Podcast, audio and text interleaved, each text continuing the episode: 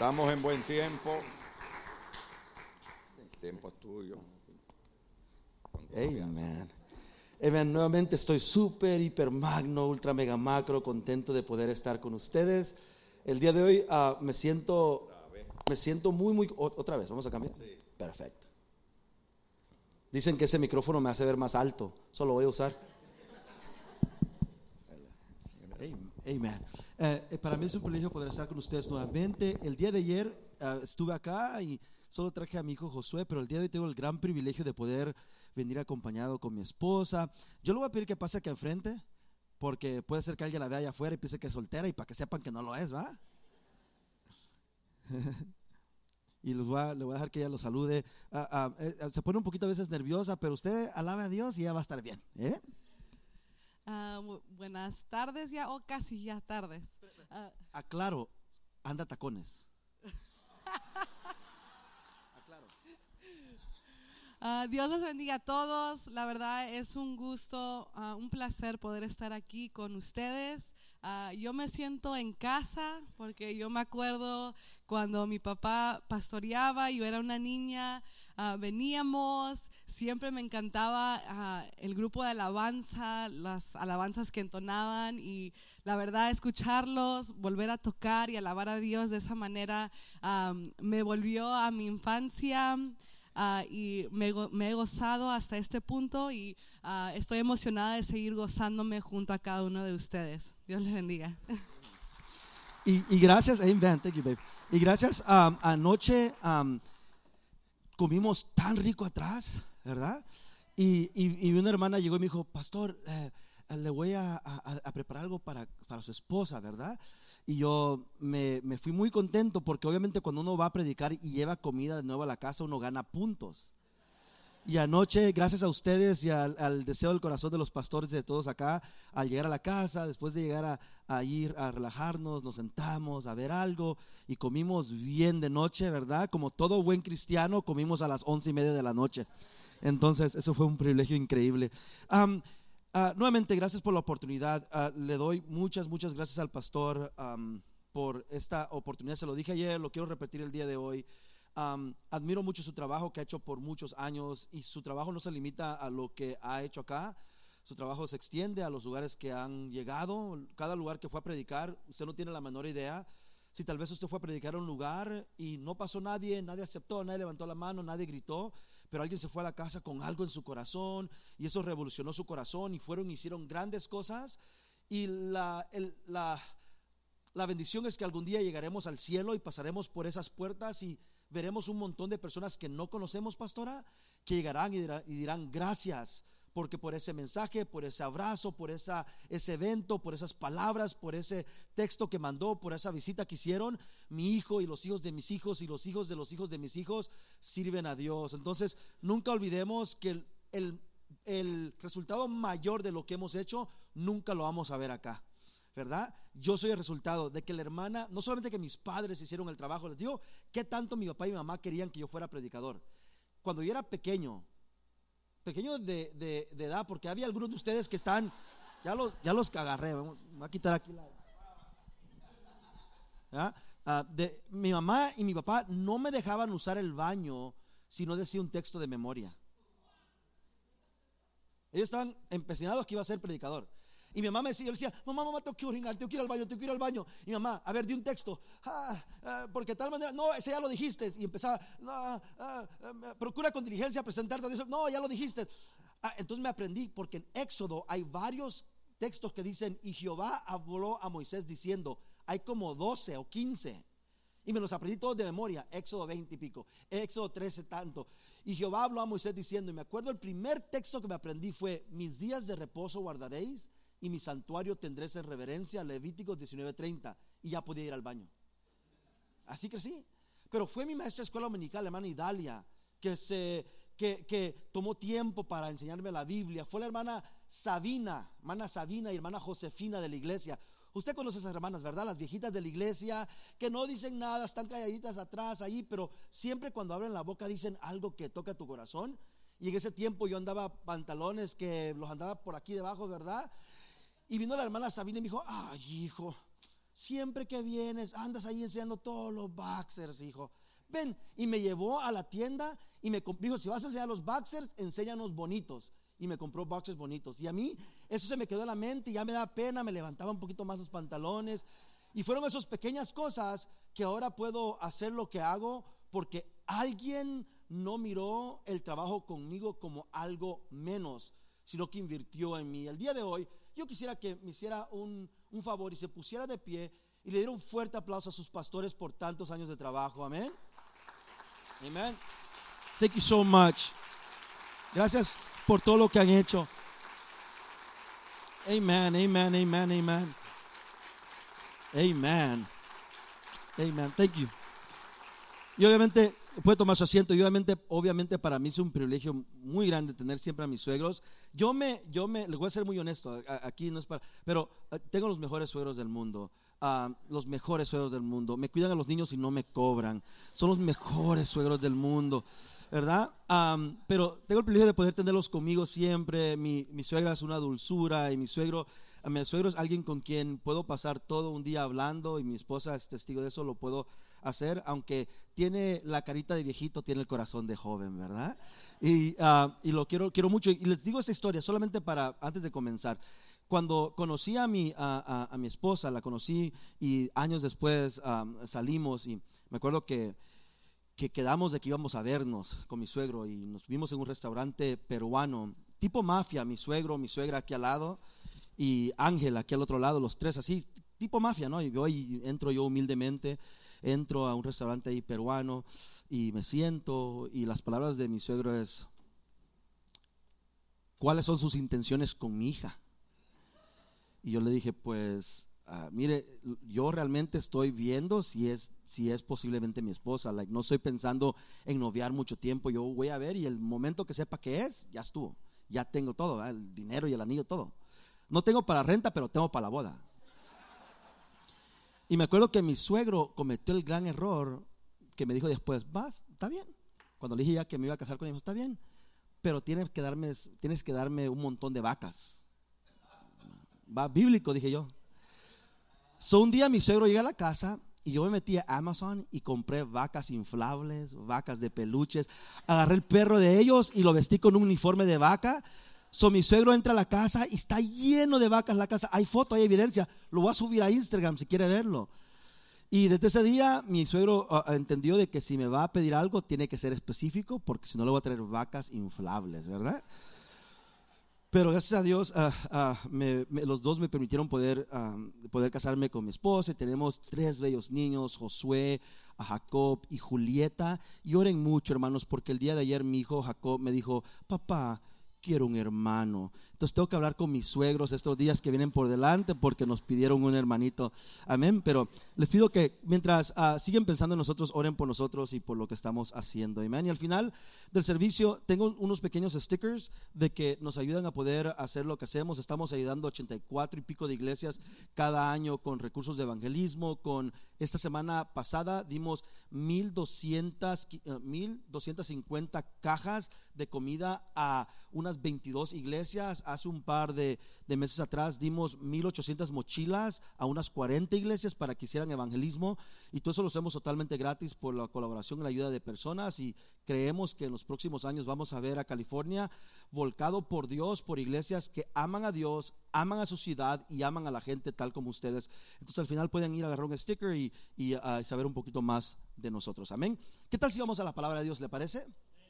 Amén. El día de ayer hablamos acerca de mi iglesia es cosa seria y vimos un poquito acerca de la importancia de saber de dónde venimos, de dónde venimos, quiénes somos y saber hacia dónde vamos, ¿no? El día de hoy quiero hablar un poquito más específico de las personas que componen esa iglesia.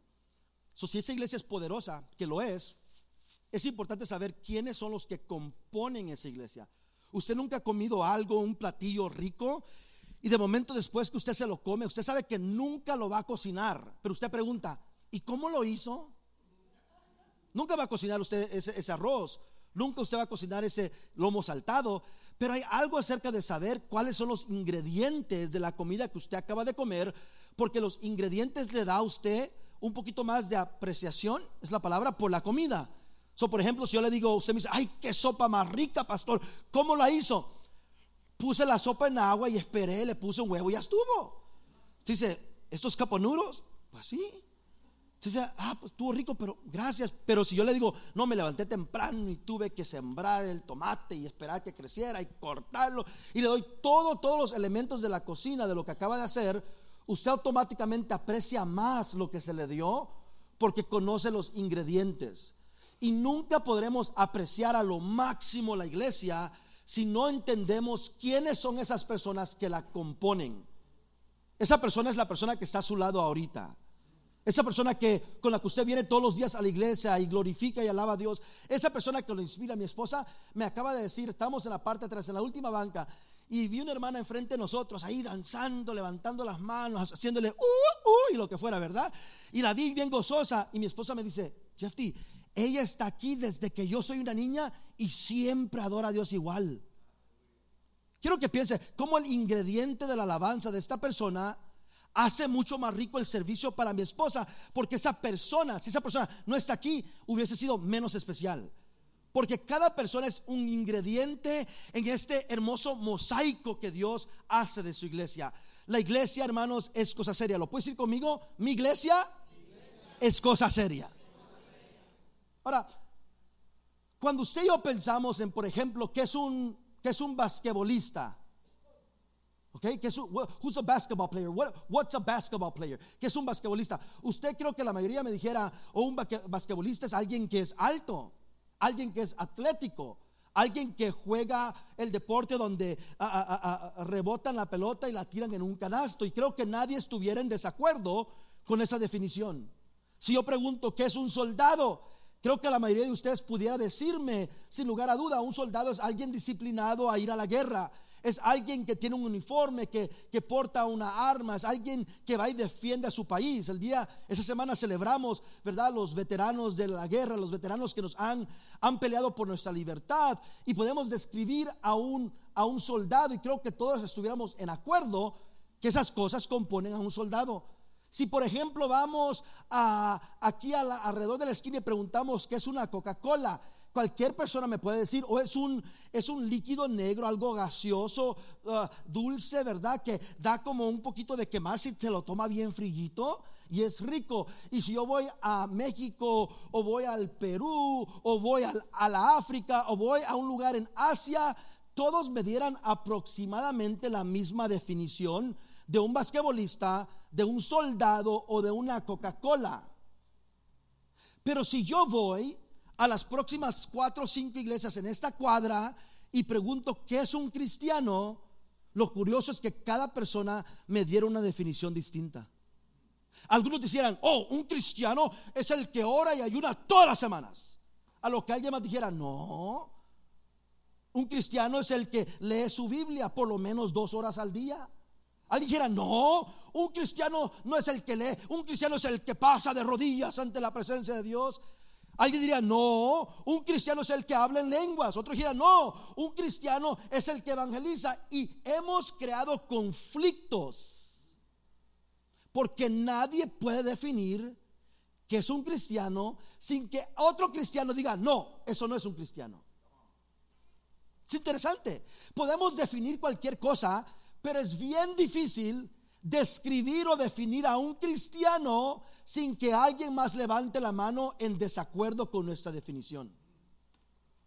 I mean, los cristianos alaban con música solemne o alaban con música de júbilo.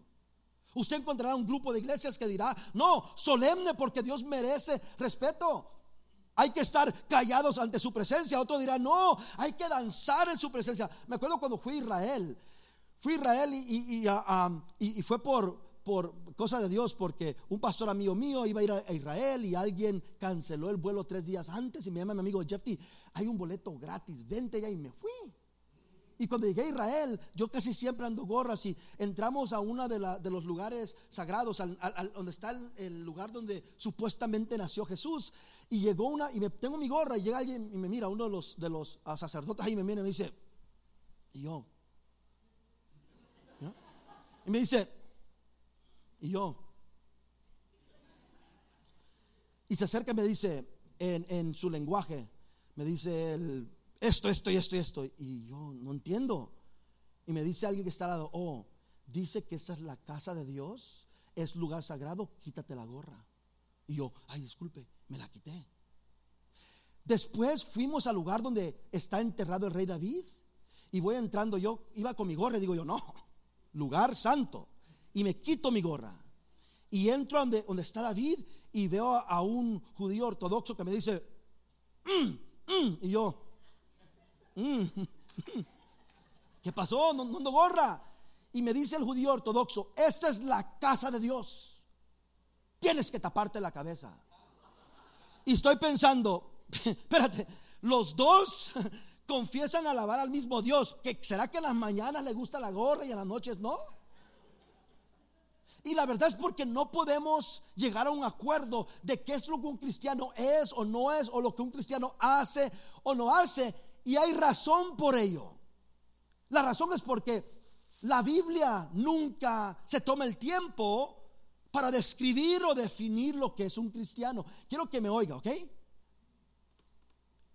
En la Biblia no se encuentra una definición concreta de la palabra cristiano.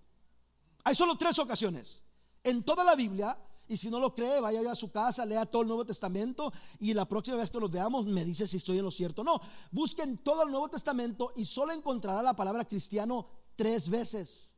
En todo el Nuevo Testamento. Miremosla. A ver si encontramos algo que nos ayude a poder ser los cristianos necesarios para poder ser parte de esta iglesia poderosa. La primera ocasión se encuentra en Hechos capítulo 11, versículo 26. Miremoslo. Mira lo que dice.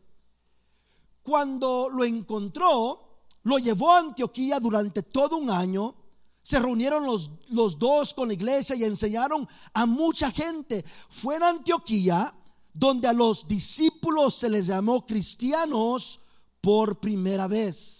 Ahora, nos dice aquí el escritor sagrado que en Antioquía la gente, no los cristianos, no los creyentes, no los discípulos, pero la gente de la ciudad empezó a ver a los cristianos, a estos seguidores de Jesús, y al verlos les dijo, estos cristianos. Ahora, esa palabra cristiano era una palabra usada para, para menospreciar a aquellos que seguían a Jesús. ¿Ok? Es casi como decir aleluya. ¿Hay esa expresión? Ahí ves aleluya.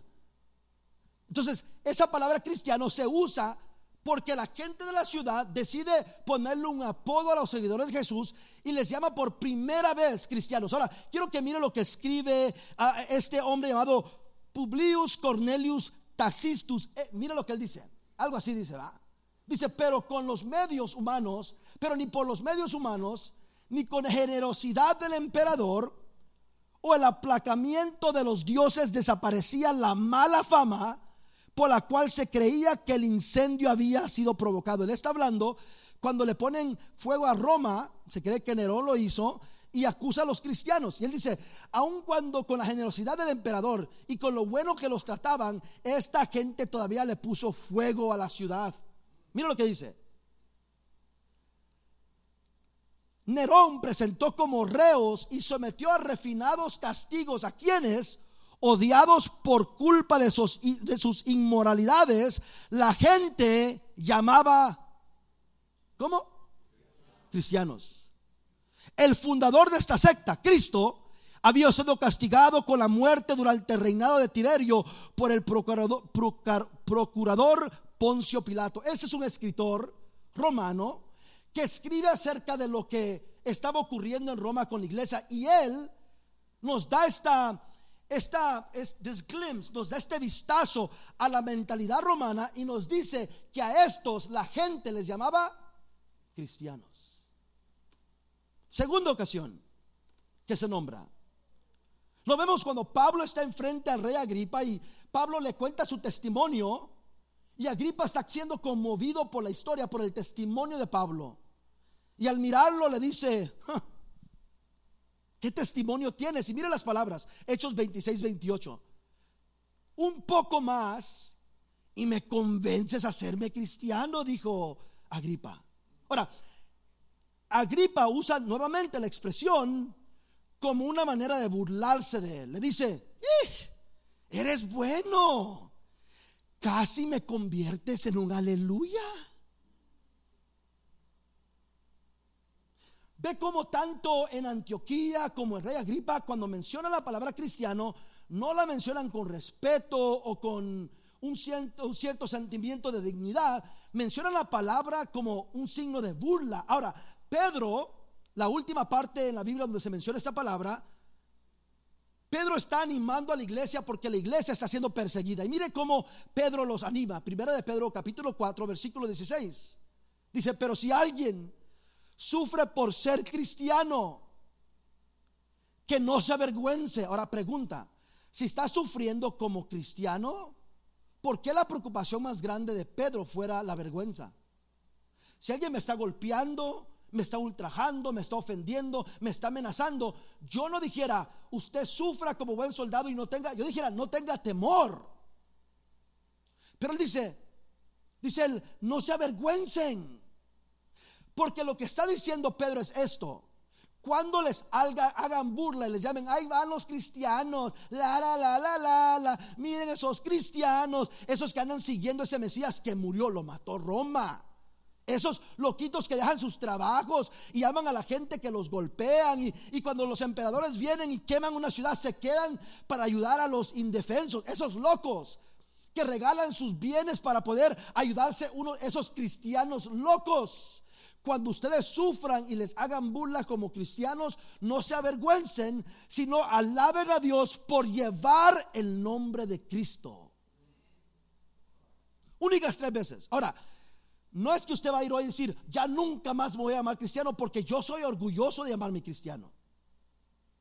Lo cargo con orgullo. Yo soy un cristiano, yo sigo a Dios, yo sirvo a Dios, pero entiendo que los orígenes de la palabra no fueron creados para alabar lo que hacíamos, fueron creados para burlarse de quienes éramos. Por eso la Biblia nunca toma el tiempo para decir, y un cristiano es esto, esto y esto y esto. Porque era una frase que los cristianos no se llamaban entre sí, sino que los inconversos o los no cristianos o la gente del montón usaba para referirse a la gente que seguía a Jesús. La pregunta es, entonces, ¿qué es un cristiano? ¿Cómo nos llamaba Dios? ¿Cuál es nuestro nombre? Pastor, porque si me dice que no soy cristiano, entonces, ¿qué soy? La palabra que la Biblia usa más que cualquier otra palabra para definirnos a nosotros o describirnos no es cristianos, es la palabra discípulo. Ahora, ¿por qué? Porque la palabra discípulo es una palabra que se define sencillamente por cualquier persona en cualquier lugar. Quiero que mire otra vez Hechos capítulo 11, versículo 26. Vamos a usar mucho la Biblia, ¿eh? Y cuando lo encontró, lo llevó a Antioquía, donde durante todo el año se reunieron los dos con la iglesia y enseñaron a mucha gente. Fue a Antioquía, ¿qué dice? Fue a Antioquía, a donde los... Ve, la Biblia describe, nos describe como qué. Dice, los discípulos, es el nombre que Dios nos dio, Allí les llamaron a los discípulos cristianos. So, el título que Dios nos da para describirnos es la, el título de discípulo. Mire tanto que la Biblia dice en Hechos capítulo 9, versículo 26, cuando llegó a Jerusalén, trataba de juntarse con los discípulos, pero todos tenían miedo de él porque no creían que de veras fuera discípulo. Otra palabra, otra vez, está usando la palabra discípulos para describir en este caso a Pablo. E incluso me encanta que la Biblia incluya a las mujeres porque en Hechos capítulo 9, versículo 36 dice estas palabras. Había en Jope una, ¿qué dice? Ve, no solamente los hombres eran discípulos, pero las mujeres también eran discípulas. Que se llamaba Tabita, que significa Dorcas. ¿Ves? Déjeme le doy la definición etimológica de la palabra discípulos. En griegos, la palabra se usa es mataitos, no mataditos, mataitos. Y esta palabra se traduce a aprendiz, seguidor, estudiante, y me encanta esta, piedrecita. Porque la idea es que todo discípulo es una piedrecita que se ha desligado de la piedra grande.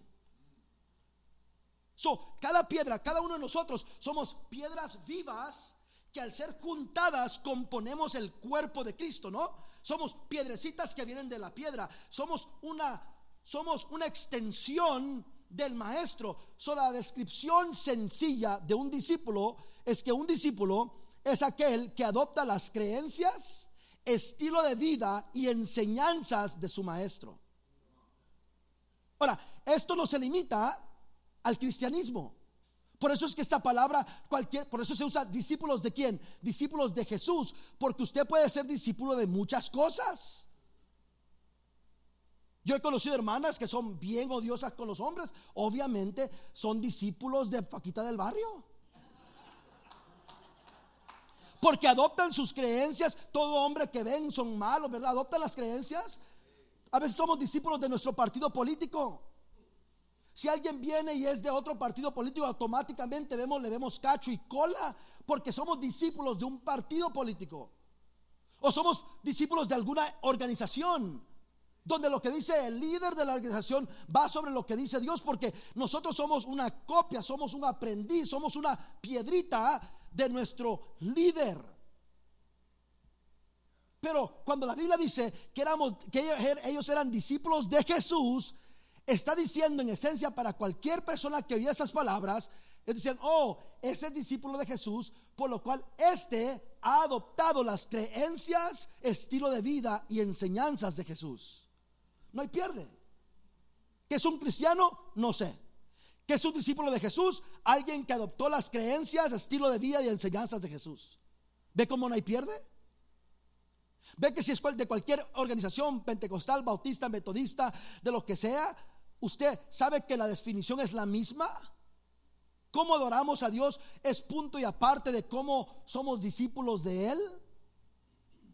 Por eso él usa la palabra discípulos, porque la palabra discípulos es más sencilla para poder describir y más difícil de poder obviar. Usted puede vivir una mal vida y decirse cristiano y yo no puedo decirle que no.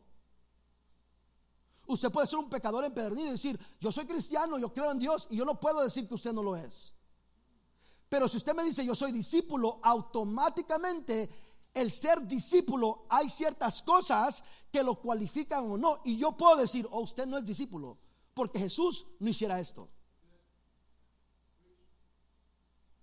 Y es fácil serlo porque cuando quiero ser como cuando quiero ser discípulo, simplemente tengo que ver lo que él hizo y él dijo y él creyó y yo adoptar ese estilo de vida, ese pensamiento, esas creencias.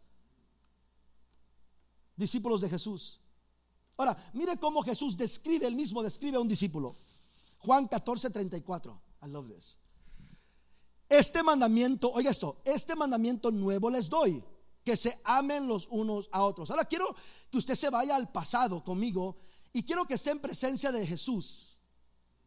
Jesús viene y está predicando algo que la gente no ha escuchado. Eh, eh, en esos tiempos la mujer era como una propiedad, era como un caballo, una casa, tengo una mujer. Y Dios viene y le da dignidad a la mujer. Los ancianos eran personas que eran vistos como una carga en la comunidad de Dios. Manda a que, a que sean benevolentes con, con las viudas y con los huérfanos. Jesús viene y dice, ellos están diciendo, no, Roma es nuestro enemigo, hay que matarlo. Y Jesús dice, no, dale a César lo que es de César y dale a Dios lo que es de Dios. El, la cora de César o el, billete de César, el, ¿cómo se llama? La moneda de César tiene la cara de César, por lo cual le pertenece a él. Pero tú tienes mi cara, mi rostro, mi semejanza, por lo cual tú me perteneces a mí. Él está en el monte y está predicando y dice cosas como, como bienaventurados de limpio corazón porque ellos verán a Dios, bienaventurados los que lloran, bienaventurados los pacificadores a lo que los judíos y romanos piensan, pero los pacificadores y los que lloran y aquellos que están con hambre son los que no tienen poder, autoridad, los que no pueden hacer nada son los menos de los menos. Y aquí está Jesús elevando a los menos de los menos a una posición alta. Ellos están escuchando sus palabras y de momento Él dice algo que todos los judíos reconocen, la palabra mandamiento. Para los que no eran judíos, los romanos, para ellos la palabra mandamiento no era una palabra que ellos conocían, ellos conocían leyes. Pero mandamientos era una palabra específica que los judíos usaban para hablar de sus libros sagrados. Y él dice, Jesús, a sus discípulos, un mandamiento nuevos les voy a dar. Y ellos piensan, Jesús, Aparte de los diez mandamientos, aparte de los trescientos y pico de leyes que tenemos, nos darás un nuevo mandamiento. Y dice, sí, uno nuevo. Y todos se acercan a oír este nuevo mandamiento de Jesús. Y Jesús dice, un mandamiento nuevo os doy, que se amen unos a otros, a lo que ellos dicen. Eso lo dijo Moisés. Ese mandamiento no es nuevo. Ya sabemos que tenemos que amarnos unos a otros. Es parte de la ley. El problema es que cuando yo digo, hermano, ámense unos a otros, igual como hacemos con cristianos, amor se deriva de su interpretación de qué es amar. Por ejemplo, si hay una hermana que es bien, bien odiosa, no la volteé a ver, no la volteé a ver. Bien odiosa, si fufurufa y todo. Y de momento usted dice, hermana, mire, ame a Yanira, acérquese, dice ella, no. Yo amo no metiéndome en la vida de los demás. Ahora, ¿usted puede negar eso? No. Porque usted que la conoce sabe que si ella se mete en la vida de alguien, la vida de esa persona va a ser mala. Son ella alejarse de su manera está amando. Cuando vamos a, estamos en la calle, ¿no? Y de momento se nos acerca alguien a pedirnos cambio y usted no le da. Usted puede decir, lo estoy amando, porque yo sé que al darle va a ir a comprar licor y se va a poner peor. ¿Puedo yo negar eso? No, porque usted está amando a su manera. So, cuando la Biblia dice, ámense unos a otros, usted automáticamente define la palabra amor basado en su definición. Le voy a ser más sincero. Usted define la palabra amor basado en su capacidad de amar. Por ejemplo, yo cumplo años el 24 de diciembre y saben que cuando viví en Georgia, viví en un lugar que se llama Belén y mi nombre comienza con la J. ¿Coincidencia? Yo nací el 24 de diciembre, mi, esposa nació el 6 de enero. Navidad y el Día de los Reyes Magos. Entonces yo digo, ah, pues la voy a amar. Como es mi cumpleaños en diciembre y el día en enero, nos cancelamos regalos. Sencillo. Tú me das a mí lo que yo te iba a dar a ti, solo no nos damos nada y la amo. Pero puede ser que para ella, el yo ser, yo digo, yo digo que yo soy responsable con mi dinero. Ella tal vez diría que soy tacaño. Pero yo digo, pues yo así amo. ¿Usted le ha preguntado a alguien alguna vez? Porque tal, viene el pastor y le da un abracito a, la pastora, ¿verdad? A Mejía. Y usted le mira a su esposo, ¿por qué no eres como él? ¿Por qué no me abrazas? ¿Ah? Y él dice, ¿qué dice el esposo? Es que yo así amo. Ahora la pregunta es, ¿tiene razón él sí o no? Y la respuesta es, tiene razón. Él así ama. Ella así es. Pero cuando Jesús dice, les doy un nuevo mandamiento, Él no para allí. Él no dice, un mandamiento nuevo os doy que se amen unos a otros, porque eso no es lo nuevo. Lo nuevo sigue después. Dice, ámense unos a otros. Mira lo nuevo. Así como yo los he amado. Ahora, eso no estaba en la ley de Moisés. En la ley de Moisés, tú amabas al otro, era, la exigencia era amar, pero tú definías cómo lo amabas. En la nueva ley, Él dice, ustedes van a amar como yo los he amado a ustedes. Solo le hago la pregunta, con Dios, ¿Él me cancela a mí lo, que le doy? No. Dios no dice, ay Jeff, pues has hecho un montón de pecados o mejor no te voy a dar un montón de bendiciones porque cancelan. Le hago una pregunta. La última vez que se peleó con su esposa. Porque ella se le olvidó algo. ¿eh? Y si dice, pastor, es que es la, es la quinta vez que ella no me escucha y no se acuerda. Le hago la pregunta, ¿alguna vez Dios la ha perdonado a usted por olvidarse algo que usted le prometió? Una pregunta, ¿cuántas veces lo perdonó? Ve, cambia todo cuando tú tienes que amar a otros como Dios te ha amado a ti. Piensa en la ofensa más grande que alguien te hizo. Alguien te traicionó, habló mal de ti. Ahora te hago la pregunta, ¿te ha perdonado Dios a ti esa infracción? Si Él te la perdonó, la demanda es que un discípulo ama a otros como Dios lo ha amado a él o a ella. Miremos la Biblia. Dice la Biblia, esposas, estén sujetas a vuestros maridos, a lo que todos los hombres dicen, amén. Hermana, suéltale la pierna, porque lo está apretando. La Biblia dice, esposas, estén sujetas a vuestros maridos y los hombres dicen. Ahora, la mujer viene y dice, ay, por eso me cae mal la Biblia, porque solo, de seguro un hombre la escribió, por eso me cae mal, todo ahí para el hombre, el hombre y uno nada, uno tiene que someterse, ¿por qué no se somete él? Pero el texto no termina. Dice, vosotras esposas, sométanse a sus esposos, y vosotros esposos, amen a sus esposas, así como Cristo amó a la iglesia que se entregó por ella. Déjenme les lo explico con comida. Voy en el carro con mi esposa y esta es la conversación clásica de nuestra vida. Hermanos, esta es la, la frase que va a estar en mi tumba. ¿Qué quieres comer? No sé. Y todo lo que le digo no quiere comer. Amor, ¿qué quieres? Lo que sea. ¿Quieres McDonald's? No. ¿Quieres pollo? No. Ok. Pero hay ocasiones donde ella sí sabe. Y estamos, yo soy, hey amor, vamos a comer. Ay, sí, vamos a comer. Y yo, ah, cómo me encantaría comer lomo saltado. Y ella me dice, ay, lomo saltado otra vez, yo quiero pupusas. Y yo, no, ya comí un montón de pupusas toda esa semana, yo quiero lomo saltado. Ya no, yo quiero pupusas. Estamos en la fricción en el carro. Y de momento usted se acuerda, ah, tengo que amarla como Cristo me ha amado a mí. Y le digo, mujer, esposa, amada mía, perfecta mía, paloma mía. La Biblia dice que tienes que someterte. ¿eh? So, mi esposa, como es bíblica, dice, ok, está bien, amor, está bien. ¿Sabes qué? El día de hoy me voy a someter a ti y vamos a ir a comer lomo saltado como usted quiere, mi Señor. Y yo digo, ah, lomo saltado. Y Dios me dice, ¿eh? ¿Cómo yo te he amado a ti? ama, ella se sometió a ti, ahora te toca a ti amarla a ella al grado de morir por ella. Ahora, yo no me voy a tirar del carro porque no es lo que, no es lo que está diciendo el texto, pero es morir a, morir a mi deseo. ¿O qué termina pasando? ¡Ah! Porque te sometiste. Ahora yo tengo que morir a mi deseo para ti. Vamos por las pupusas. Ahora, mire lo que pasa. Mire lo que pasa. Al final de esta conversación, ella dice, no, está bien, amor. Vamos donde, vamos allá a lo peruano. Y yo, no, cariño, está bien, ¿sabes qué? Tienes razón, vamos a la boca. Y ahora estamos peleando porque los dos estamos peleando una competencia de sumisión. Los dos queremos hacer al otro feliz. Todo porque comenzamos en amarnos como Cristo nos amó a nosotros.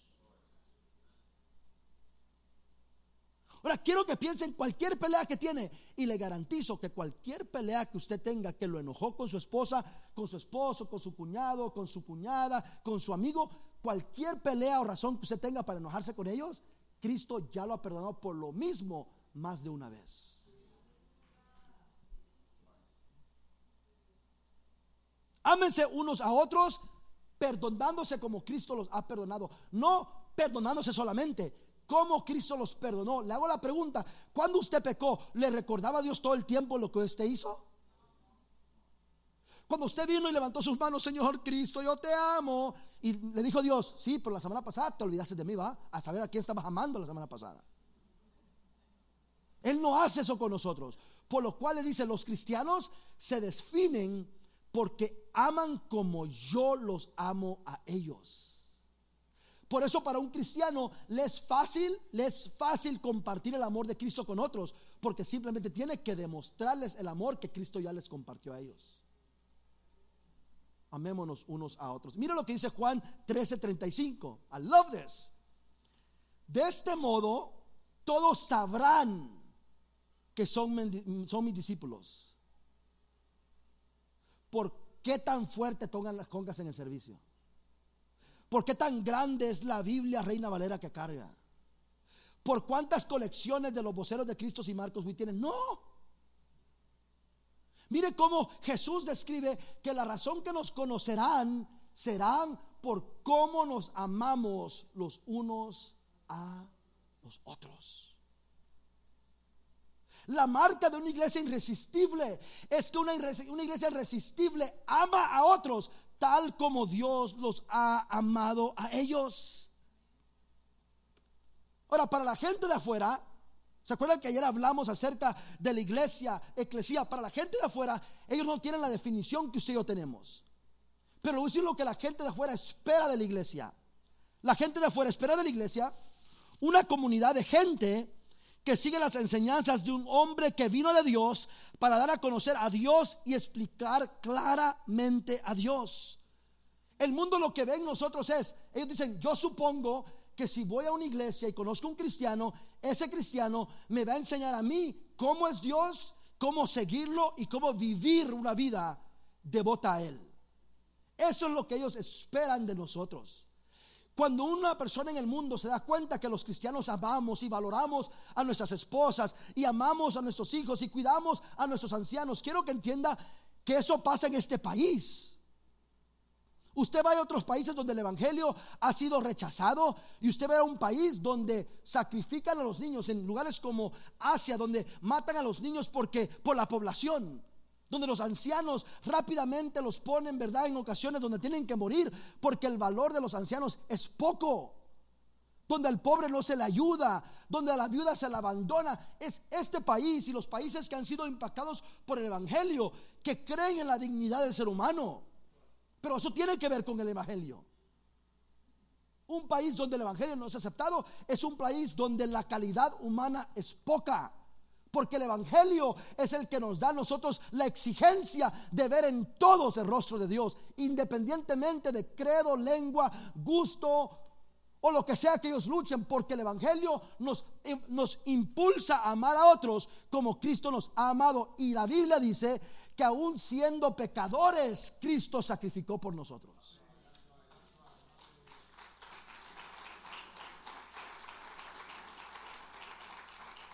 Ahora, obviamente, hay otro texto que dice, amen a otros, ama, ama, a los demás como a ti mismo. Y si usted no se ama, va a ser odioso con los demás. Ay, esa hermana no es cristiana porque mira cómo me trata, me trata bien mal. ¿Usted ha visto cómo ella se trata ella misma? ¿O él mismo? Por eso amamos a Dios, nos amamos a nosotros y amamos a los demás. Yo amo a Dios, Él me ama a mí. Cuando Él me ama a mí, yo me valoro porque cómo Dios va a dar toda la economía del cielo por mí. Tengo que valer algo para Él y mi calidad humana sube. Y cuando mi calidad humana sube, puedo ver a los demás desde una perspectiva distinta. Pero cuando no, vemos a todos los demás. Mire, el cristiano usa la Biblia para atacar. El discípulo usa la Biblia para crecer. Perspectiva. Es como aquel anciano que, eh, suegro, te tienes que reír. Es la, como décima quinta vez que oyes esta broma, pero te tienes que reír. Había un anciano y tenía un bigote bien grueso y un día se acostó en la hamaca. Y en la noche vino su, su nietecito y agarró de ese queso salvadoreño que huele a pata y fue y se lo untó en el bigote al viejito mientras dormía. Y a las horas se levanta el viejito y dice, que hiede, que huele a pata esta casa, hombre. Ay, qué feo. Va a la cocina y abre la, olla de la esposa con la sopa y dice, la sopa ya siempre huele rico. Y cuando huele, ¿qué huele a pata esta sopa? Dice, voy a agarrar aire fresco porque aquí toda peste y sale afuera y respira hondo. ¿Qué huele a pata el mundo? Ahora, nunca era la sopa, ni el mundo, ni el cuarto, era el bigote. Ve, cuando se dice, ay, en esa iglesia todos son odiosos, chequees el bigote primero. Ay, es que todos son chismosos. ¿Puede ser que chismoso sea usted? Porque usted y yo vamos a ver el mundo dependiendo las gafas, los lentes que tengamos. Y si los vidrios de nuestros lentes son rojos, todo se verá rojo. Es curioso cómo una persona viene a una iglesia y se va porque hay puros hipócritas ahí. So, cuando usted va a Ross y gasta todo su dinero, usted va a Ross porque todos los que están en los cajeros no son hipócritas.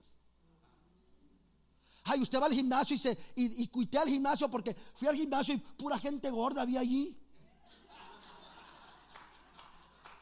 Yo nunca he visto a alguien que cuite al gimnasio porque hay gente que no está ah, en shape. Porque el que va al gimnasio va al gimnasio por su salud personal. So, el que sigue a Cristo, el que quiere ser un discípulo, aunque todos odien, él ama. Aunque todos chismeen, él, él no chismea aunque todos sean personas agredoras a los demás, aunque sean racistas, aunque sean odiosas, ellos no odian porque su metro por el cual miden su vida es el amor de Cristo sobre sus vidas. Y al que mucho se le da, mucho se le puede sacar. Ahora, le voy a decir esto. Si el mundo supiera el amor que Dios exige que nos tengamos, no hubiera ninguna persona en el mundo que no quisiera aceptar este evangelio. Imagínense vivir en una comunidad donde todos nos cuidamos unos a otros, donde no hay ofensa que no nos podamos perdonar, donde no hay lucha en la cual tú, tú tengas que enfrentar solo, donde no haya prueba en la cual tengas que pelearlo sin alguien a tu lado. ¿Quién no quisiera ser parte de una comunidad que ama así? El problema es que el mundo no se no encuentra el evangelio resistible por lo que creemos. El mundo encuentra el evangelio resistible por cómo vivimos. Una vez Mahatma Gandhi, el peloncito, le preguntaron acerca de, de por qué él se volcó a la religión a la cual se volcó. Y él dijo, porque yo creí y encontré en las enseñanzas de Jesús verdad, pero encontré falsedad en sus seguidores. Quiero que piense cuántas veces hemos dicho Dios ama al pecador y a la misma vez cuántas veces hemos obviado perdonar al pecador que nos ofendió. Y nuestras palabras con nuestros hechos no hacen clic, por lo cual el mundo ve a Jesús y sus enseñanzas como algo digno que seguir, pero no a la iglesia. Porque el mundo no nos ve resistibles por lo que creemos de Cristo, nos ve resistibles por la manera en la que vivimos. Ah. Ahora, la razón por la cual el Evangelio moderno es resistible no es por lo nuevo que le ponemos. Ahora me encanta a mí, yo crecí, le vuelvo a repetir, en una iglesia donde, donde era, era trío, oíamos a los voceros de Cristo y hasta la fecha me encanta esa música. De niño no me gustaba, me caía mal los himnos, pero mientras fui creciendo me di cuenta que usted, le voy a dar aquí un secreto, si usted se aprende todo el himnario de memoria, usted tiene suficiente teología para ser teológicamente saludable. Esos himnos estaban cargados con teología. Qué lindo es mi Cristo, cuán grande es su amor. Andaba perdido, el vino y mayor, con sus tiernas manos, él me acarició. Oh, oh. Tomóme en sus brazos y allí me arrulló. Ah, quiero andar cerca de ti.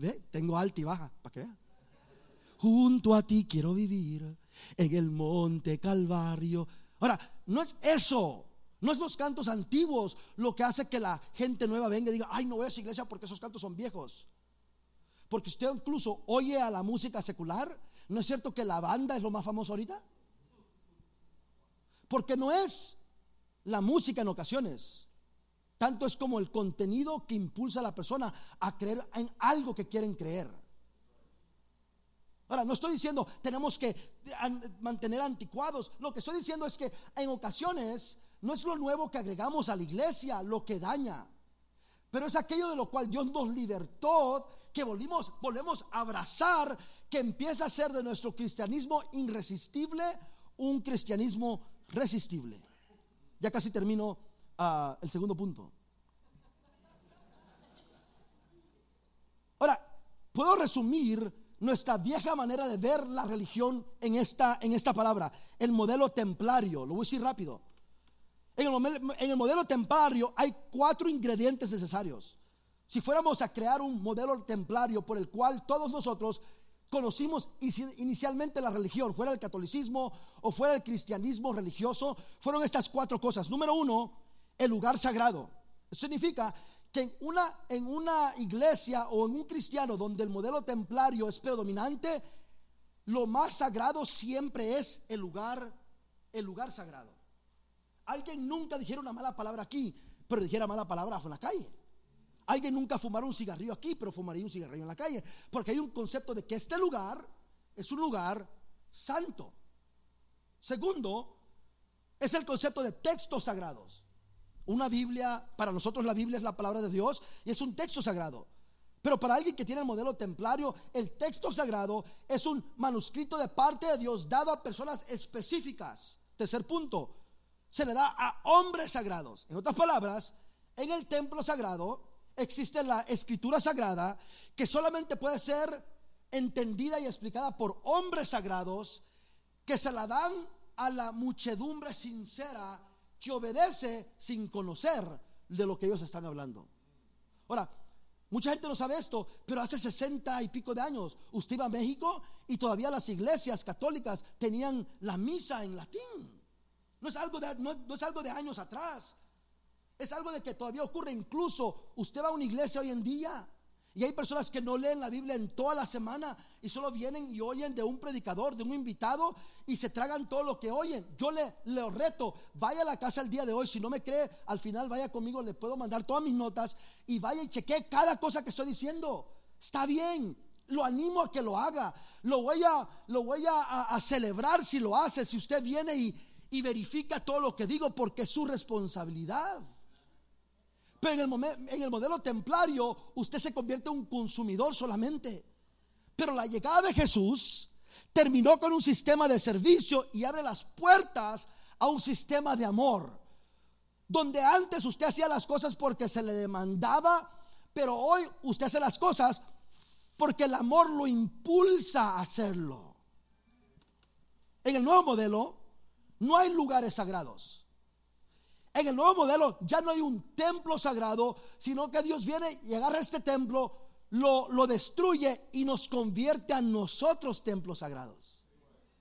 Si usted entiende que donde sea que usted anda, allí mismo es un lugar sagrado, en su trabajo, en el bus, en el baño, donde sea que usted se encuentre, allí está la presencia de Dios en su santo, templo, porque usted es el templo de Dios. En la noche cuando nos vamos de acá puede ser que entre una cucaracha y hasta pasa hasta aquí enfrente y no le, no le cae un rayo encima. Porque al momento que nos vamos de este lugar, este lugar se convierte insignificante en cuanto a nuestra fe, porque cuando nos vamos se fue la iglesia de este lugar. Y Dios dijo, con mi nuevo sistema, la iglesia no es un templo, no es para que la gente venga y oiga, en el nuevo sistema, ustedes son el templo, el vivo templo de Dios, piedras vivas, testigos oculentes de su presencia, los cuales hacen de todo territorio un lugar sagrado. Mire lo que dice 1 Corintios 3, 16, 17. ¿No saben ustedes que son templos de Dios y que el Espíritu de Dios habita en ustedes? Le quiero preguntar, cuando usted dijo, ay, entré aquí y sentí la presencia de Dios, ¿le puedo corregir un poquito? Mejor diga, cuando yo entré aquí entró la presencia de Dios, porque dentro de usted está esa presencia, todos los días. Todos los días, yo me recuerdo en ocasiones mi papá pasar por problemas y meterse al baño y, mientras estaba bañando, yo o, escuchaba a mi papá zapatear en el baño. Y lo, lo, lo, escuchaba zapatear y yo decía, ¿qué está haciendo? Y cuando salía, papá, ¿está bien? Ay, hijo, es que estaba cantando un himno y de momento sentí su presencia en ese lugar. Qué cosa increíble, no esperar venir al templo para sentirlo, pero con las manos, la cabeza y los pies amarrados a un cepo, hacer que tiemble la cárcel, porque yo soy un templo vivo de su presencia. ¡Woo! Y si alguno, oiga esto, si alguno destruye el templo de Dios, el mismo será destruido por Dios.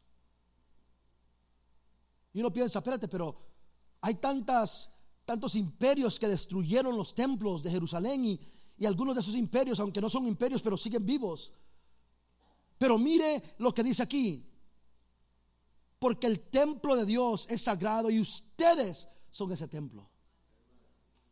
Note que Dios, Dios permitirá que este templo se queme con tal que ese templo sea preservado.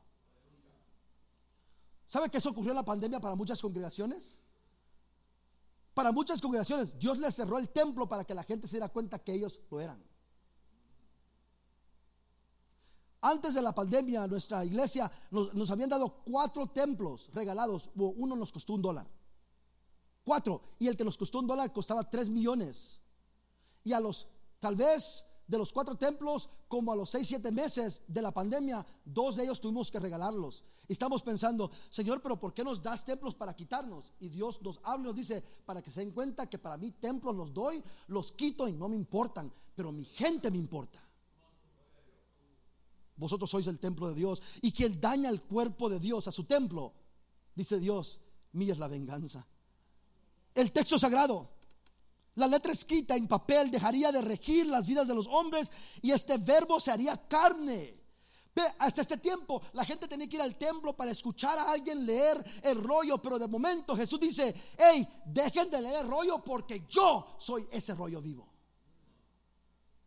Y por, oiga esto, por 200 años la iglesia creció, conquistó un imperio y no tenían Biblias. Ahora, la Biblia es súper, hiper, magno, ultra, mega, macro importante para nosotros. Es la carta de amor a su iglesia. Es aquello que nos da vida, nos nutre. Pero quiero decirle algo. Quien hace ese libro especial y poderoso es el Cristo que pagó por nuestras vidas y el Espíritu Santo que habita dentro de nosotros. No es nuestras canciones, no son nuestros textos, no son de momento nuestros templos, es el Espíritu de Dios y Cristo vivo viviendo en nosotros que hace de la escritura una verdad. Yo me puedo acordar, hermana Fabiana. Hermana Fabiana era una diaconisa de la iglesia de mi papá. Hermana Fabiana un día, ella no sabía leer, le faltaban dientes. Y ella una vez dijo, Pastor Mauricio, voy a ir, dijo ella, voy a ir a, Colombia porque Dios me dijo que fuera a Colombia. Y mi papá le dijo, hermana Fabiana, pues si Dios le mandó, vaya. ¿Y cuándo se va? Dijo ella, no sé, Dios me dijo que fuera al aeropuerto y que iba a haber un boleto para mí. ¿Qué? Hermana, pastor, Dios me dijo, va pues, la llevó. Llegando al aeropuerto, ahí estaba el boleto para ella, agarra un avión. Ella llega a un campamento donde hay un general de un ejército, lo que fuera, y va y entra y le dice al Señor, ah, Dios me mandó para decirle a usted que tiene horas para arrepentirse o la muerte le va a llegar. Tenga buen día. Y viene él y dice, vieja loca, sálgase de aquí, usted quién es, viene a amenazarme, seguro los mandaron los enemigos. Dice ella, ya le dije, Dios le bendiga y se va. Ni había salido ella del campamento cuando de momento alguien entró y balació al hombre y lo mató. Y la detuvieron a ella en ese país por un mes investigándola. Y lo único que ella podía decir era, Dios me dijo, vine y lo hice. Y se regresó. En otra ocasión viene y se va para otro país y en ese país la gente no hablaba español, ella solamente hablaba español y solamente sabía un texto de la Biblia de memoria. Y ella predicó y gente aceptó a Cristo y cuando preguntaron, hermana Fabiana, pero si usted no sabe cómo hablar el lenguaje. Ella dijo, pues no sé, yo dije, el yo dije eh, Juan 16, lo repetí y la gente venía y aceptaba a Cristo. Porque más vale un cristiano que tenga un texto, lo cree y lo viva, que un cristiano que se sepa la Biblia y no viva ninguna palabra. Porque no es el libro. Ve la gente, ay, le sale la ciguanaba en la casa, agarra la Biblia, con toda Biblia se lo va a llevar.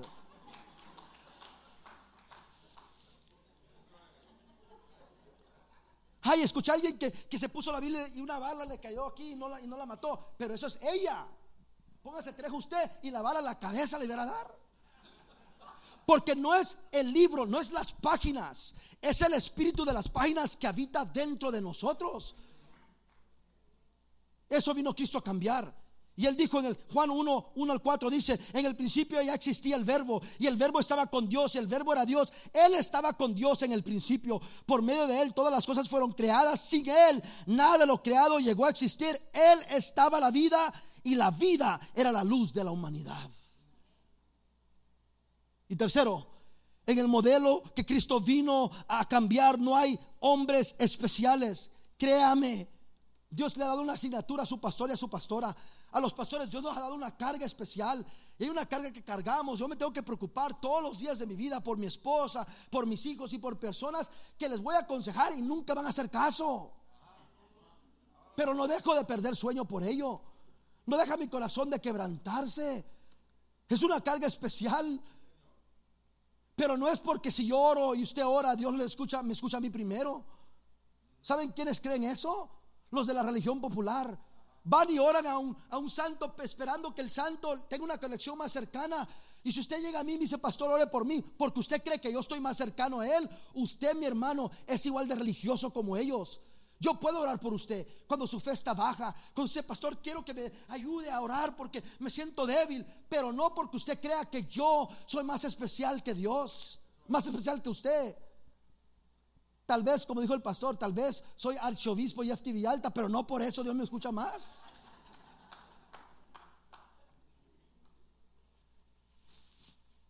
Primera de Pedro 2.9 dice, pero ustedes son linaje escogido, real sacerdocio, nación santa, pueblo que le pertenece a Dios, para que proclamen las obras maravillosas de aquel que los llamó de las tinieblas a su luz admirable, cada uno de ustedes. Y por último, Jesús no viene a demoler el viejo sistema, Jesús viene a cumplirlo y a hacer uno nuevo. En Mateo 5, 17 dice, no penséis que he venido para abrogar la ley o los profetas. No, no he venido para abrogar, sino para cumplir. Jesús comienza un nuevo sistema después de cumplirlo. Le doy este ejemplo bíblico y concluimos. Mateo capítulo 26. Yo no le vengo a decir, hermano, que los próximos 34 años de la iglesia usted tiene que olvidarse todo lo que hicieron antes, que tiene que olvidarse todas las cosas buenas. No, mantenga todo lo bueno, pero permita que Dios venga y le dé una manera nueva de ver las cosas. Mire, el primer día de la fiesta de los panes sin levadura, se acercaron los discípulos a Jesús y le preguntaron, ¿dónde quieres que hagamos los preparativos para que comas la Pascua? ¿Ve que los cristianos siempre nos ha gustado comer? Es bíblico. 18. Próximo verso. Él le respondió que fueran a la ciudad, a la casa de cierto hombre y le dijeran, el maestro dice, mi tiempo está cerca. Oiga esto, voy a celebrar la Pascua en tu casa con mis discípulos. Ahora, la Pascua era una celebración, una celebración de los judíos donde conmemoraban el haber salido de Egipto. Era un monumento a algo que Dios hizo en el pasado. ¿Ok? La Pascua era un recordatorio de lo que Dios había hecho en el pasado. Ahora miren lo que Jesús hace. Él no viene a decir, no haga la Pascua. Él dice, vamos a hacer la Pascua. Lo que, próximo verso. Los discípulos hicieron entonces como Jesús les había mandado y prepararon la que? La Pascua. No era algo nuevo, era lo mismo que siempre habían celebrado. La misma celebración de años. Es conmemorar lo que Dios hizo, un monumento al pasado. Mira el, mira el próximo verso, let's go to the next one. El próximo.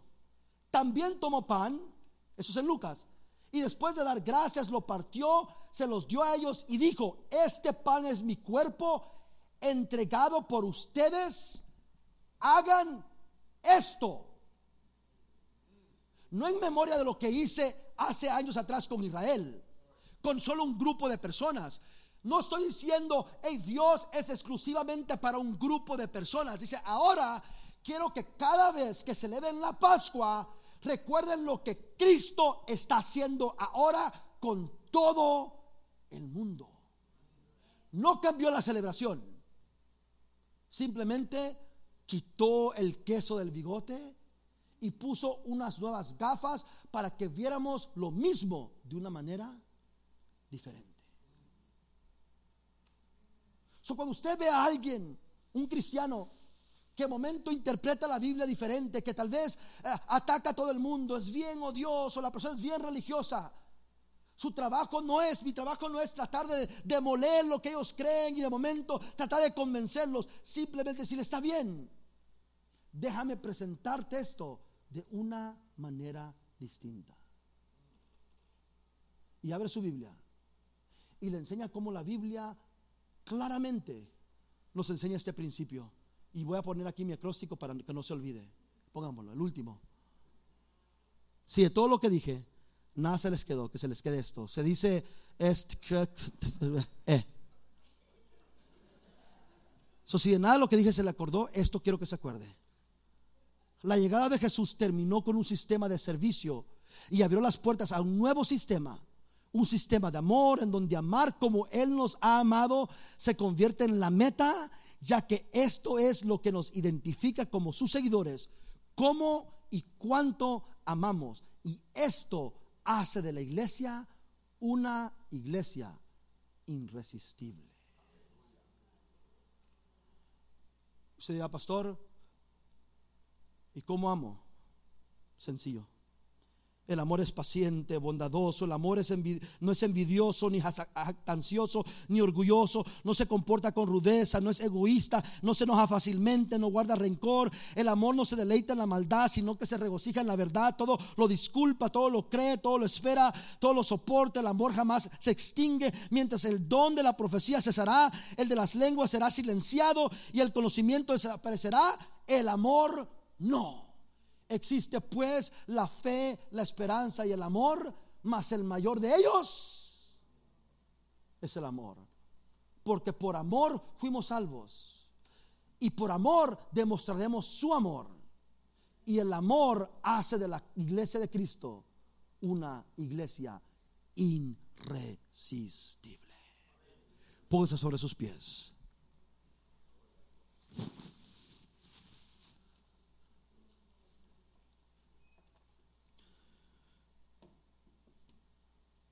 Yo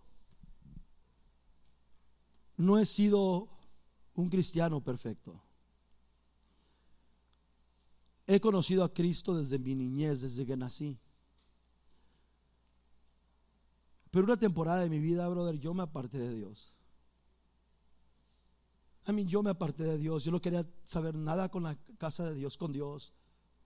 A mí me sacaron de ocho junior highs, me sacaron de cinco high schools y no era porque era un buen estudiante. A mí hice cosas que me avergonzaría en decírselas. Y la expresión era, y es hijo de pastor. Y me recuerdo un día ir a un evento, un amigo mío me engañó.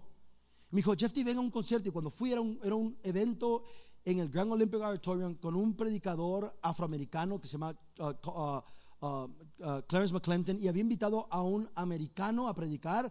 Era americano en, el color de su piel, pero era negro por dentro. se llamaba Rob Parsley. Y yo estuve ahí arriba y, él predicó y yo no aguantaba por pasar enfrente, pero algo pasó y no, no pasé. Eso fue un sábado. El domingo llego a la iglesia de mi papá. Y como todo hijo de pastor, cuando está apartado, solo usted llega a la iglesia y todo el mundo quiere que se convierta a Cristo, ¿no? Y todo el mundo pasa, le dijo, ándale, pasa, pasa. Y yo ese día yo quería que el predicador se terminara de predicar para yo pasar. Y el predicador era alguien que yo amo y admiro mucho. Se llama el evangelista Ángel Cuila, un puertorriqueño. Y él estaba predicando y él es bien elocuente cuando predica. Él predica y dice, la Biblia se encuentra, la, la palabra amor 375 veces se encuentra en, en Efesios 5.4, en 1 Corintios 4.14 y en el hebreo se encuentra en este, este texto. Es así bien, uno, uno lo oye está como, y todo lo dice de memoria. Pero yo quería que él se callara y hiciera el llamado y cuando él termina, él dice, ¿quién quisiera abrirle? Y yo corro enfrente y cuando llego al púlpito, él me dice, hijo, ¿sabes que Dios te ha llamado? Y yo estaba llorando y le decía, sí, Sí, yo sé, yo sé, yo sé. Y él oró por mí. Y, la iglesia se, acercó a mí, oró por mí. Gracias a Dios vine yo y dije, yo, tengo, yo necesito de Dios. Y, me fui, me fui para Puerto Rico. Iba a irme por dos semanas. Terminé seis meses en Puerto Rico. Todos los días era servicio porque en Puerto Rico hay iglesias por todos lados, a todas horas. Y yo era, quería todo de Dios y quería todo de Dios. Y cuando regresé a Los Ángeles, yo quería que todo el mundo se convirtiera, que todo el mundo conociera el amor que yo había conocido. Mi, mi, mi cassette player, ¿alguien sabe qué es un cassette player? Un cassette es una cosa así que para retroceder le metía usted un lapicero y le daba vuelta para retroceder. ¿Se acuerda? Y yo metí el, y la canción que escuchaba yo por días y por días era, tú me amas como soy. Yo perfecto nunca fui, pero yo te conocí recibiendo tu perdón, tu poder me transformó y ahora no soy como ayer. Señor, quiero serte fiel, pues me amas como soy. Hermanos, si todos los días de mi vida no había ocasión que yo desperdiciaba para hablarle a alguien de Cristo. Pero un día me olvidé. Me olvidé del amor con el cual yo fui amado. Y empecé mejor a gozarme en venir a servicios y engordarme espiritualmente. Y después terminar con diabetes espiritual. Donde aquello que fue dado para mí, para mi nutrición, por no ser sacado comenzó a matarme poco a poco y me di cuenta que de verdad la mucha letra mata cuando la letra no se pone en obra. Y es bueno que de vez en cuando venga un predicador a recordarnos, todos somos producto del amor de Cristo. Y venimos a Él porque lo que nos ofrecieron fue un evangelio, el cual sin importar lo que habíamos hecho, era capaz de morir por nosotros, aun cuando y antes cometimos los pecados. Y algún día, algún día yo llegaré al cielo y enfrente de las puertas del cielo, si así ocurrirá, se parará el diablo y dirá, Jeffy no puede entrar por esta lista de cosas que ha hecho y yo no podré negarlo. Porque aunque el diablo es padre de mentira, a veces dice la verdad. Pero me recuerdo que un día estaba E.V. Hill, Edward Hill, invitado por Jesse Jackson a ir a Jordania a hacer paz entre los de Jordania e Israel. Y le dijo Jesse Jackson a Ibigio, quiero que me veas en el aeropuerto a las 5 porque a las 6 sale el avión. Y Ibigio llegó al aeropuerto a las 4 de la madrugada. Y empezó a esperar y esperar y en las 5, en las 5 y media, a las 5.45 y Jesse no llegaba y de momento a un minuto antes de las 6 llega el carro de Jesse Jackson, Jesse corre al avión porque iba a prisa y viene Ivy Edward y empieza a correr hacia el avión, pero como era un poquito, ¿verdad? Era un gruesito y lo que fuera y estaba lejitos, no alcanzó a llegar antes que entrara, entrara Jesse Jackson y dice él, eh, yo tengo que entrar y el guardia le dice, no, usted no puede entrar. Usted no está en la lista, ¿usted quién es? Yo soy Ivy Hill, soy el amigo de, de Jesse, me ha invitado para que sea un consejero para él, para la paz que va a ser entre Jordania e Israel. Y le dicen, usted no está en la lista, usted no puede entrar, usted no puede entrar, usted no puede entrar. Y no habían celulares en ese tiempo, solo podía llamarle. Y Edward se da cuenta, es cierto, no puede entrar. Y cuando Edward iba a ir hacia su carro, sale eh, Jesse Jackson del avión y dice, Eddie, Eddie, ¿para dónde vas? Y Eddie dice, es que el guardia dijo que no estoy en la lista, que no puedo entrar. Y dice, no, no, no, no, déjalo entrar. Él viene conmigo. Y el guardia dice, oh Señor, dice, lo estábamos esperando, entre el avión en asiento para usted. Cuando iban en el avión comenzaron a dar los menús para la comida y a todos le daban la comida rica, exquisita, pero a Eri, por no estar en la lista, le daban agua. Y vino Jesse y notó y dijo, hey amigo, tú eres bueno para comer pura agua. Dice, no, es que no estoy en la lista y no me dieron el menú, el caro, el bueno. Dice Jesse, hey, Tráigale un menú, él viene conmigo y vinieron rápido. No, Señor, estamos esperando que nos pidiera algo. Aquí está. Y hasta para llevar llevó. Cuando bajó del avión en Jordania pasó lo mismo. Los guardias lo pararon, no estaba en la lista. Y lo único que tenía que hacer Jesse era decir, ¡Hey! Él viene conmigo. Y se abrían y recibían a Eri con todo gusto. Y algún día, hermano, algún día me pararé enfrente de las puertas del cielo y el diablo dirá, no puede entrar este a este lugar. No se merece. Él es esto y esto y esto y esto y esto. Y como yo no podré decir que es mentira, me daré la vuelta y comenzaré a caminar hacia un horizonte que no conozco, que no esperaba. Y de momento del trono se levantará aquel que me amó y dirá, Jeffy, Jeffy, ven. Y cuando el diablo diga, no puede, no, él dirá, no, déjalo entrar porque él viene conmigo. Y no habrá pecado, ni diablo, ni pasado que impida que yo entre al cielo porque yo fui amado por él. So, el día de hoy y el día de ayer es simplemente recordarles, usted iglesia, logos, es cosa seria. Y es cosa seria porque son un grupo de personas redimidas por el amor a Dios, a quien Dios les ha dado el límite del amor. Y les ha dicho, amen a Long Beach como yo los he amado. No más, no menos. Simplemente amen como yo los he amado. Y si aman como yo los he amado, los próximos 34 años serán los años más irresistibles de su iglesia. Señor Jesús, Padre eterno, he hecho lo mejor que yo he podido con las habilidades que tú me has dado. Pero reconozco que lo que no puedo hacer yo con palabras, tú lo haces con tu espíritu. Señor, te agradezco por la oportunidad que me das de venir y hablar con esta linda congregación. Señor, yo, alguien que aún sigo aprendiendo de la vida, que la Biblia todavía me sigue enseñando. Vengo a enseñarle a personas que tal vez, Señor, han estado en el Evangelio más tiempo de lo que yo he vivido. Pero te agradezco por esta linda oportunidad de a unos poder darles por primera vez los parámetros de cómo deben de amar, de qué los hace especial. Y para otros simplemente un recordatorio de la exigencia que hay sobre nuestros hombros, del amor que tenemos que expresar. Señor, que tu palabra siempre sea viva en este lugar, que sus hechos siempre sean una expresión directa de tu amor y que con todo lo que hagamos y digamos de ahora y en adelante, tu nombre siempre sea glorificado y que tu iglesia, tu cuerpo, nosotros continuemos siendo edificados hasta ser el hombre perfecto. Lo pedimos y lo creemos en el dulce nombre de Jesús. Alguien diga amén. Como alguien diga amén. Amén. Gracias, pastor.